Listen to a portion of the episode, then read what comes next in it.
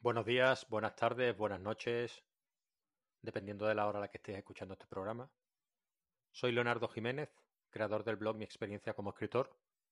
Podéis encontrarme en miexperienciacomoescritor.com y estoy grabando este cuarto episodio de la primera temporada de nuestro podcast un sábado 14 de octubre de 2023 a las 11.45 hora española.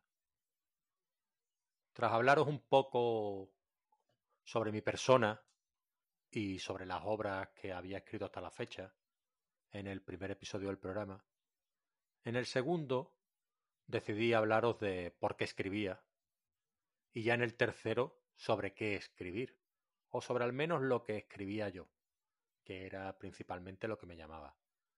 Esos tres episodios ya los tenéis colgados y ahora en este cuarto me apetecía hablar de algo un poco más sólido, una cuestión que preocupa a los autores y autoras, a la mayoría de ellos, y que a veces tenemos que darnos un tiempo para estar preparados. Y es publicar nuestra obra. ¿Qué hacer una vez que tenemos acabada la obra? ¿Qué hacer con nuestro manuscrito? ¿Entregárselo a un agente literario que nos ayude a moverlo? enviarlo a las editoriales que creemos que puedan estar interesadas en él? Lo primero es darte la enhorabuena. No todo el mundo escribe un libro. Es una tarea ardua, costosa, que requiere mucho trabajo, mucha paciencia, mucho tesón, constancia y que merece esa enhorabuena que te estoy dando. Yo lo primero que hago una vez que acabo mi obra es registrarla. Yo creo que es la mejor recomendación que pudiera darte. Es económico, al menos en mi caso. Yo me acerco al ayuntamiento de la localidad en la que vivo, en la provincia de Valencia, y lo registro tras el pago en el banco por alrededor de unos 13 euros y algo. La verdad es que creo que es un coste bastante razonable y que me va a quitar de bastantes problemas. Una vez hecho esto, lo mejor es mantener la calma y preguntarnos a nosotros mismos qué queremos hacer con la obra, con nuestro libro, con esa pequeña criatura que acabamos de, de escribir y que en tanto nos ha costado dar a luz. Si estamos convencidos de que queremos publicarla con una editorial tradicional, pues deberemos seguir diferentes pasos. Te aviso que yo trataré de explicártelo lo mejor posible, pero yo mis obras me las he autopublicado. Y muy orgulloso que estoy de ello, porque he aprendido a hacer mogollón de cosas como maquetar en papel y en digital, confeccionar las cubiertas, promocionarlas. También he conocido a gente fantástica, he creado este blog, ahora estoy radiando este podcast. Ya los motivos por los que me he autopublicado lo explicaré en alguna entrada más adelante ya que en este capítulo lo que me gustaría centrarme es en la publicación con editoriales tradicionales. Quienes sí lo consiguieron fue por diferentes motivos. Aunque todos sabemos que no existen las fórmulas mágicas, hay una manera de hacer las cosas que funcionan en todos los ámbitos y sectores, y es hacerla bien. Como decía, si vas a presentar tu currículum vitae a una empresa, ya sea en formato digital o presencialmente, pues lo normal es hacerlo que esté limpio, que esté ordenado y que atraiga la atención del lector o del receptor en este caso, porque al fin y al cabo una persona que recibe cientos de currículums y de propuestas para trabajar en una empresa, al igual que un editor recibe cantidad de ofertas de propuestas editoriales, pues tendrán que tener algún rasgo distintivo o por lo menos llamar la atención para que se fijen en la nuestra y no en el resto todos sabemos el gran número de manuscritos que reciben las editoriales cada día, la mayoría de ellos no solicitados. De ahí que para que tengan a bien recibir el nuestro y al menos valorarlo, haya que seguir unas pautas. Las pautas a veces parecen de perogrullo, pero es que son las, las más razonables que os puedo dar. La primera y más evidente es leer. A mí no se me ocurriría ir a un centro dedicado al yoga con la intención de apuntarme a clases de artes marciales, ni tampoco ir a una frutería con la intención de comprar carne o pescado. Pues aquí es lo mismo. Si el catálogo de una editorial está centrado en la novela romántica, ¿cómo puedo pretender que se interesen en mi obra que es de ciencia ficción o de fantasía? Por mucho amor y dedicación que le haya puesto a la hora de escribirla, de seguro que no van a estar interesados. La segunda pauta es seguir leyendo. Aunque suene un tanto pesado, ¿no? Porque en el caso de que una editorial no acepte manuscritos no solicitados, ¿para qué vamos a enviar nuestro manuscrito? Lo único que podremos ganar es perder tiempo a nosotros y a la persona que lo está recibiendo. Y que vaya a la papelera de reciclaje de su buzón de correo. En un 99,9% de los casos acabará ahí. Por no decirte en el 100%. No nos podemos creer tan importantes como para que el editor o editora en cuestión esté esperando a que le enviemos nuestra obra para valorar, cuando lo primero que te ha dicho es que no está interesado y cuando tiene ahí muchas obras que valorar en las cuales sí tiene interés de publicar. O al menos de valorar. En la mayoría de los casos, las editoriales tienen cerrada la recepción de textos. Uno, porque tienen una lista de autores de confianza con los que ya colman las publicaciones que llevarán a cabo los próximos años. Y dos, porque no dan abasto para valorar las obras que ya tienen en la lista de espera. Y aquí hemos de tener presente que al igual que nosotros en el momento que nos haga falta, iríamos a una tienda de confianza a comprar lo que necesitemos, una editorial lo que hará en el caso de que abra la recepción de manuscritos durante un tiempo porque esté interesada en recibirlos para publicar nuevas obras u obras de autores nobles, será escribir una entrada en su web y en las redes sociales anunciando que se abre la recepción de dichos manuscritos de tal fecha a tal otra. Si fuese el caso, ahí es cuando entramos en juego nosotros, ya que si nuestra obra cumple con los parámetros marcados por la editorial, podremos enviársela. Y ahí ya lo normal es que enviemos los tres primeros capítulos o las 50 primeras páginas para una valoración inicial, a menos que se nos pida completa. Por supuesto, cuando la enviemos, deberemos hacerlo siguiendo las pautas que se nos señalen. Formato, tipo de letra, numeración, capítulos. En el caso de que no se nos pida, pues ya lo haremos de la manera que creamos más adecuada para que esté presentado de la mejor manera posible. Pero en la mayoría de los casos nos van a solicitar que lo hagamos de una manera en concreto. Y en el caso de que se nos pida, también deberemos añadir una carta de presentación que debería ser lo más clara y concisa posible. Del mismo modo que deberemos adjuntar, siempre que se nos solicite, una propuesta editorial con toda la información referida a la obra del autor, como puede ser un resumen, una sinopsis, nuestra biografía o una fotografía. Incluso a veces también me he encontrado que se nos pide nuestro perfil de redes sociales. En este punto, has de tener en cuenta que algunas editoriales solo aceptan textos impresos, nunca en digital, lo que podría suponer un desembolso económico. No muy importante, o sí, dependiendo de la economía de cada uno y que además de suponer un filtro, muchos autores se lo piensan dos veces antes de enviarla por el coste que ello supone. En caso de duda siempre podemos preparar una carta de presentación, como os decía antes, concisa y breve, y preguntar de manera educada si hace aceptas manuscritos para su valoración. En ella también podemos explicar de manera somera las razones por las que creemos que nuestra obra podría encajar en su catálogo. Aquí lo normal y profesional sería que nos diesen una aproximación del tiempo que pudieran tardar en responderos con una respuesta positiva o negativa.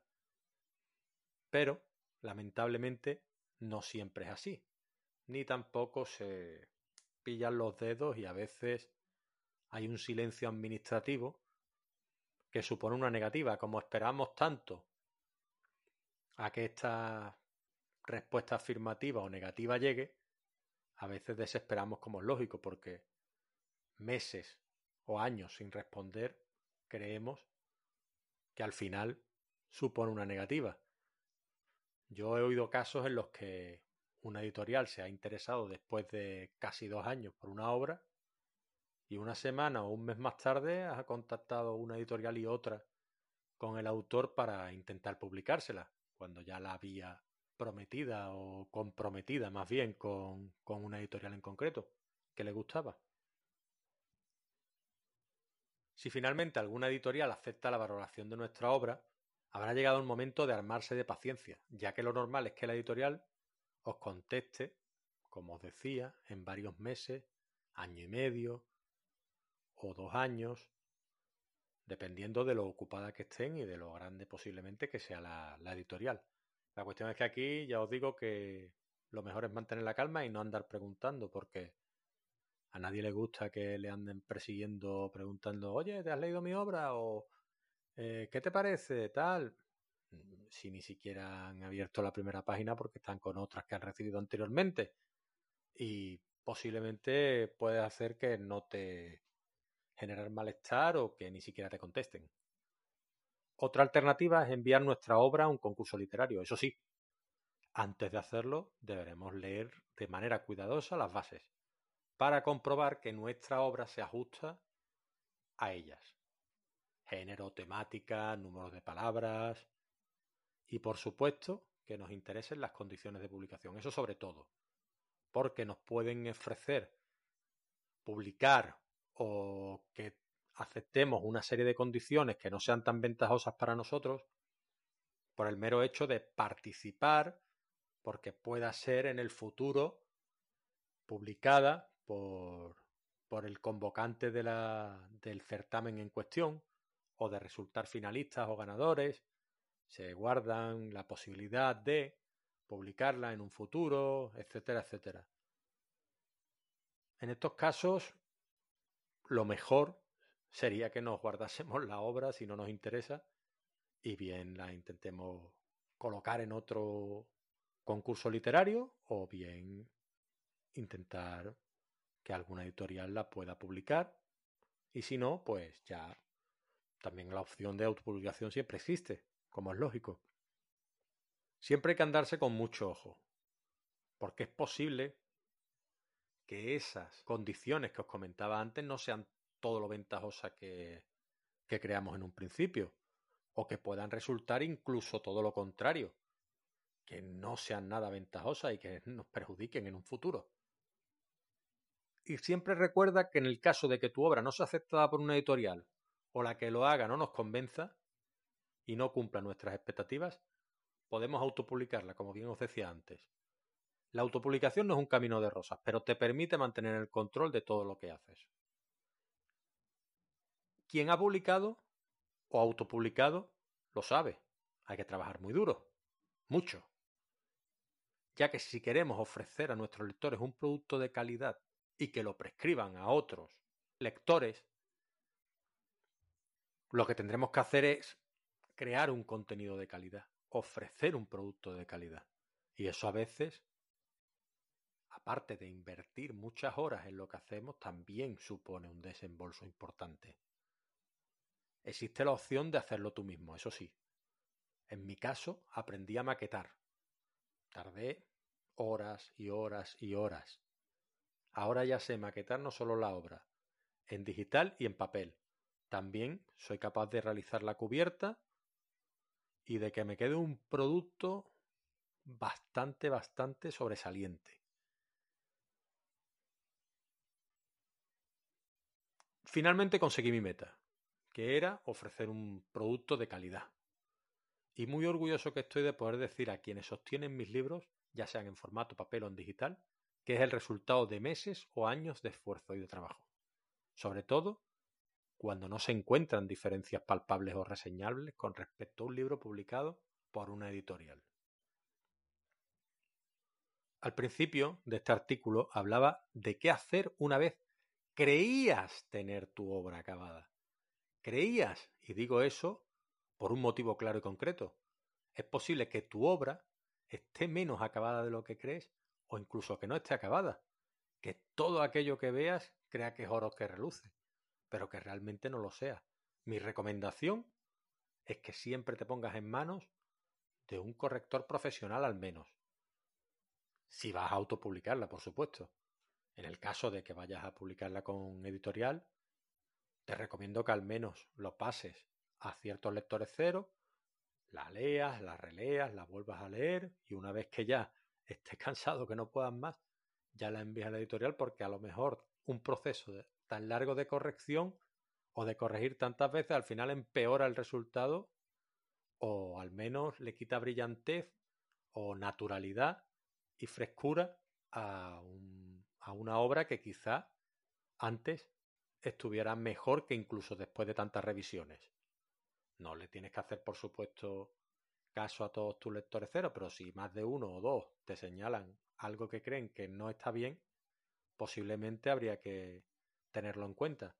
No obstante, eso ya lo tratan en otro episodio, los lectores cero. Ten en cuenta una cosa, que una vez que tu novela sale al mercado, por quien estará firmada será por ti. Y no hay mejor razón para un lector para no volver a confiar en ti como autor que si encuentra tu ópera prima plagada de ratas e inconsistencias. Y que si bien tanto la maquetación como la encuadernación son detalles apreciables a simple vista, una corrección no es tan tangible. Hay que adentrarse en la lectura de una obra para saber si contiene errores de estilo u ortotipográficos, y eso sin duda lo percibirá quien la compre y la lea. Y ya, antes de despedirme de vosotros, una última recomendación. Id con los ojos bien abiertos porque es probable que os encontréis con algunas empresas, entre comillas, a las que yo denomino imprentas encubiertas, que se harán pasar por editoriales de verdad, que querrán aprovecharse de vuestro trabajo, ilusión, para que firméis un contrato abusivo, y que nada tiene que ver con el que realmente firmaría si fuera una editorial de las de verdad. Así que antes de firmar nada, investiga y entérate bien con qué tipo de empresa estás tratando. Fíjate bien en su página web, acude a internet, pregunta a amigos y compañeros de escritura, si vas a un taller al tutor, asesórate y sobre todo no te dejes llevar por cantos de sirena. Repito, si ves algo que te resulta sospechoso, ya puede ser que te contesten demasiado rápido, que te hablen de las bonanzas de tu obra continuamente, del número de ejemplares que deberías vender el día de la presentación, de que la inversión que deberías hacer tú para sufragar ciertos gastos, porque el mercado está así o asado. Piensa que está en juego tu ilusión, tu trabajo y tu bolsillo. Piensa en la cantidad de autores y autoras a quienes engañan cada año para firmar cláusulas que nada tienen que ver con un verdadero contrato editorial. Si lo supierais, os llevaríais las manos a la cabeza. Y ya me despido. Espero que estas recomendaciones os sirvan en un futuro cercano, porque eso significará que tenéis vuestra obra acabada o creéis tenerla acabada y pronto querréis publicarla. Y ya por último, antes de despedirme, comentaros que podéis poneros en contacto conmigo a través de mi correo, que lo tenéis en este mismo episodio transcrito en el blog. También lo tenéis en la descripción del podcast. Y recordaros que podéis encontrar mi página de autor y mis obras en Amazon y más sobre mí en mi página de autor, mi experiencia como escritor.com. Ahora os dejo con la música de cierre, que es la misma que la de intro, Painting Clouds, extraída de la plataforma 50 Sounds y de la que podréis encontrar más información en la descripción de este episodio. Muchas gracias por vuestra atención y hasta la próxima.